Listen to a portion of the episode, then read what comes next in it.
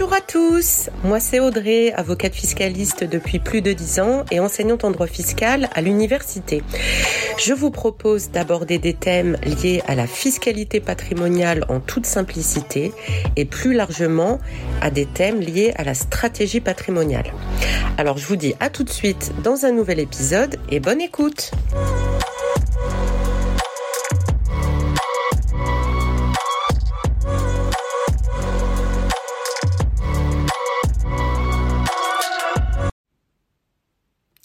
Bonjour à tous, j'espère que vous allez bien en ce début d'année. J'en profite pour vous souhaiter une très belle année 2024, tant sur le plan personnel que professionnel que financier. On est en tout début d'année, c'est vraiment le moment idéal pour commencer à être un petit peu curieux sur les différentes stratégies patrimoniales possibles si jamais vous voulez mettre quelque chose en place en 2024. Parce que très souvent, ça prend du temps, ne serait-ce que pour sauter le pas. Aujourd'hui, on va s'intéresser à une stratégie qui peut faire un petit peu peur au premier abord, mais pas de panique, ça va bien se passer. Je vais essayer d'être la plus pédagogique possible et si vous avez des questions sur le sujet, n'hésitez pas à me laisser soit un commentaire sur mon Instagram, ce qui permettra aux autres personnes de bénéficier de la réponse, ou bien si vous préférez que cela reste confidentiel, alors envoyez-moi euh, un petit mail à les dimanches du patrimoine tout attaché gmail.com. De toute façon, en tant qu'avocate, je suis astreinte au secret professionnel, donc aucune inquiétude là-dessus. Donc pour ce sujet, euh, j'ai choisi dans un premier temps de vous expliquer ce qu'est le démembrement de propriété juridiquement et donc quelles sont les prérogatives de chaque titulaire du droit démembré, qui a le droit de percevoir les loyers si on parle d'un immeuble, les dividendes si on parle d'une société, qui a le droit de vendre, etc. Dans un deuxième temps, on parlera du démembrement comme un outil d'optimisation fiscale. Dans quelle situation ça peut être intéressant tout en restant à chaque fois, bien entendu, dans les clous de la loi pour être complètement sécure par rapport à ça. Alors, le démembrement de propriété, qu'est-ce que c'est?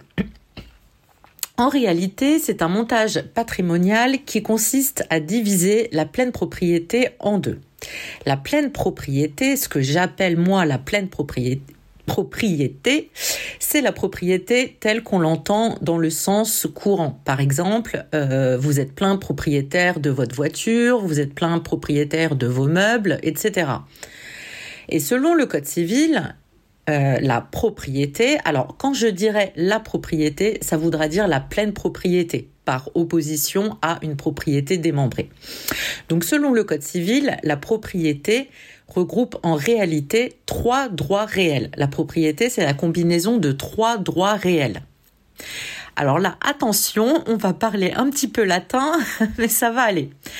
Alors, premier droit réel, c'est ce qu'on appelle l'usus, c'est-à-dire le droit d'user de la chose.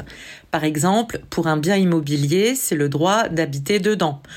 Euh, si je veux être très pratico-pratique, euh, pour un lit, c'est le droit de dormir dedans. Pour une voiture, c'est le droit de la conduire, etc. Ça veut dire que je peux utiliser ce qui m'appartient.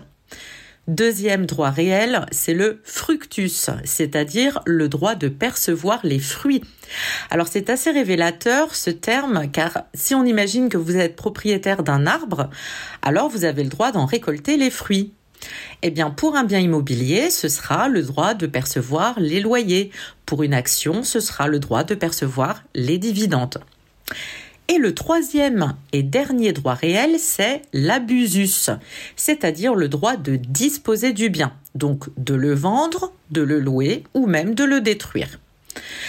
Donc lorsque vous êtes propriétaire d'un bien, vous avez toutes ces prérogatives usus, fructus et abusus.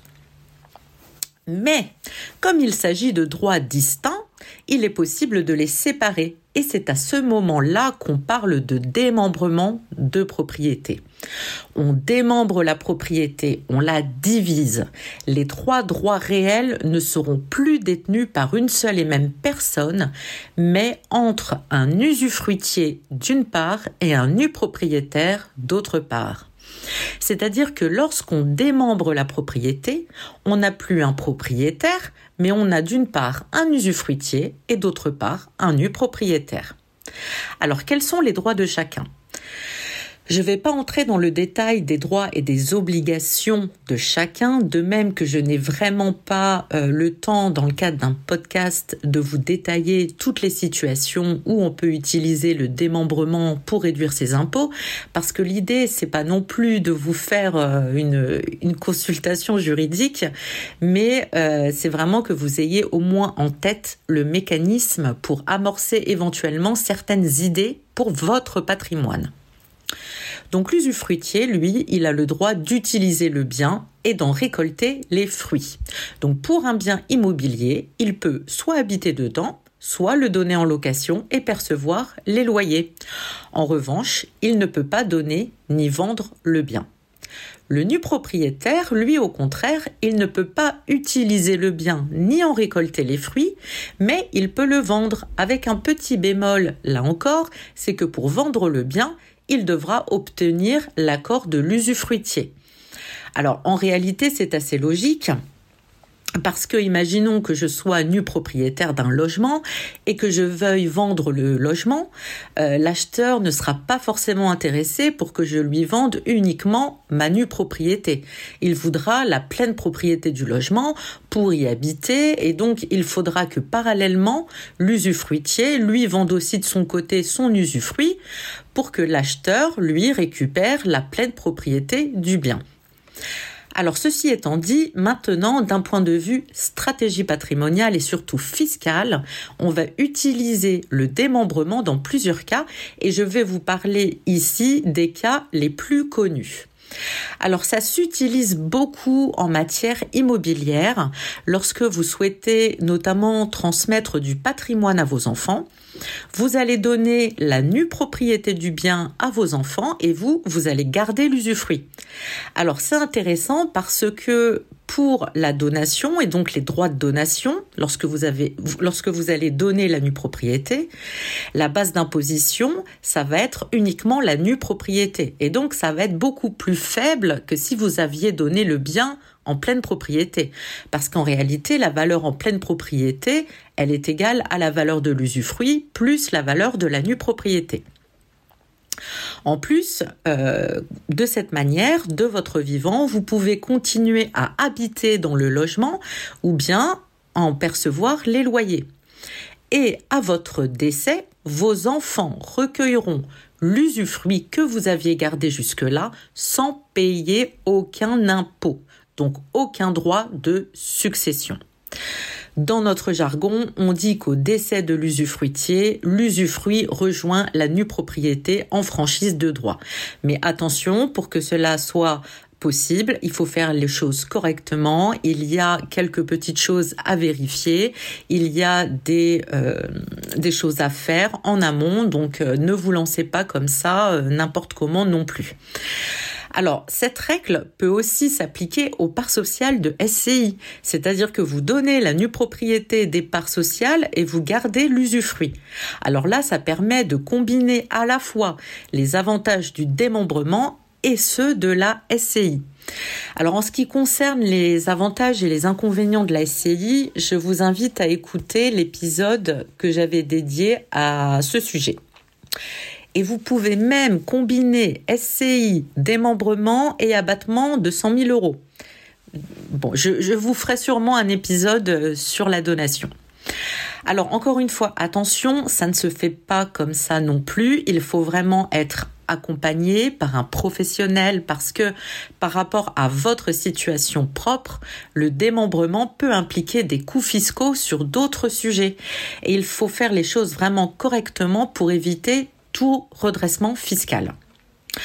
Pour l'impôt sur la fortune immobilière, le principe c'est que c'est l'usufruitier qui va payer l'IFI sur la valeur en pleine propriété du bien. Mais il y a des exceptions qui permettent de faire en sorte qu'un usufruitier et un nu propriétaire soient tous les deux imposés sur la valeur respective de leurs droits. Mais euh, par exemple, dans l'exemple que je vous ai indiqué d'un parent qui donne la nue propriété à ses enfants, on n'a pas cette exception. Alors pour valoriser l'usufruit, parce que c'est important, lorsque euh, vous donnez par exemple la nue propriété, c'est important de savoir quelle fraction ça représente par rapport à la valeur en pleine propriété du bien. Donc, pour valoriser l'usufruit d'une part et la, nue propriété d'autre part, euh, ce qui va permettre donc de calculer notamment la base des droits de donation, vous avez un barème dans le Code général des impôts en fonction de l'âge de l'usufruitier. Et plus l'usufruitier est vieux, plus l'usufruit représente une petite fraction de la valeur en pleine propriété. Dans certaines situations, il est possible euh, de se référer à la valorisation économique de l'usufruit et donc de déroger au barème, mais je ne vais pas rentrer là-dedans parce que c'est un peu trop technique et ça n'a que peu d'intérêt à ce stade car euh, c'est plutôt intéressant dans le cadre de stratégies de défense lors de contrôles fiscaux. Voilà, donc ce qu'il faut essentiellement retenir, c'est qu'on peut effectivement optimiser la transmission de son patrimoine à travers la donation de la nue propriété avec réserve d'usufruit. Et là encore, plus on s'y prend tôt, plus on optimise, puisque la valeur de la nue propriété est fonction de l'âge de l'usufruitier. Voilà, j'espère que cet épisode vous aura plu. N'hésitez pas à me mettre un commentaire et des petites étoiles sur Apple Podcast pour m'encourager, ça serait top. Et encore une fois, n'hésitez pas à m'envoyer un petit message, ça me fera toujours plaisir. Je vous dis à très vite pour un nouvel épisode. Salut